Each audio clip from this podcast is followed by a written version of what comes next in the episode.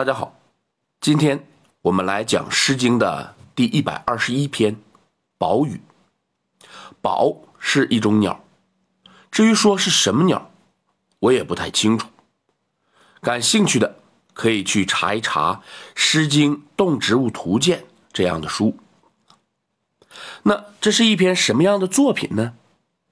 我们先来通读全诗：“肃肃宝语。”集于褒许，王室迷谷，不能易计数。父母何乎？悠悠苍天，何其有所？肃肃宝义，集于褒集。王室迷谷，不能易数计。父母何时？悠悠苍天，何其有极？肃肃宝行，急于包丧。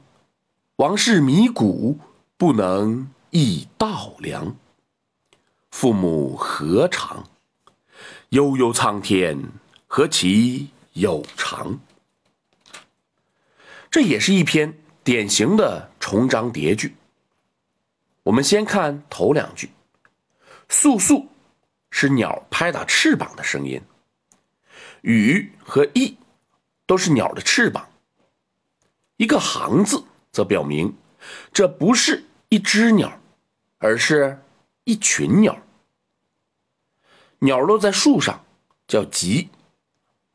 两句话是说，成群的鸟落在茂盛的树木上。当然，树木有很多种，包括许啊，就是栗树；集啊，就是。酸枣树啊，以及桑树，这显然是作者眼中所见。以前跟大家说过，父同时可能也是姓。那这两句是不是呢？我们得看后面的三四句。三四两句写道：“官府的差役没有终止，我无法种植粮食。”迷谷，就是没有止息的意思。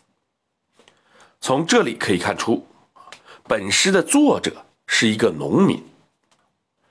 前面刚说鸟还可以落在树上休息，这里又说人不得休息。显然，前面的赋啊也有比姓的功用。我们再来看第五句。我的父母吃什么呢？这是承接着第四句而来的。读到此处，我们能够了解，此时的社会那是徭役频繁，影响了正常的农业生产，以至于百姓连自己的父母都没有办法养活。我们再来看最后两句，第二章的。最后两句啊，最容易理解。作者说：“啊，老天爷呀，什么时候是个头呢？”啊，然而这个是个头，它到底指的是什么呢？从第三章中，我们知道，他强调的啊是徭役要遵照规定的时间，可见。此时的徭役是无常的。我们再看第一章啊，我们知道他期待的是什么时候才能有个好结局。我之前说过，重章叠句是起到补充、互相解释以及限制等作用的。这里这三个词，它就是互相解释。在农民的心里，只要能按规定服徭役，这就已经是好结局了。他们的理想也就是到头了！所以他们三个是相互解释的。由此可见，农民是多么的卑微。然而，就是这样的农民，满脑子想的却都是。孝顺父母，这就是人性的光辉。那么，我们回过头来，再来重新体会一下本篇作品。素素宝雨，急于包许。王室迷谷，不能易计数。父母何乎？悠悠苍天，何其有所？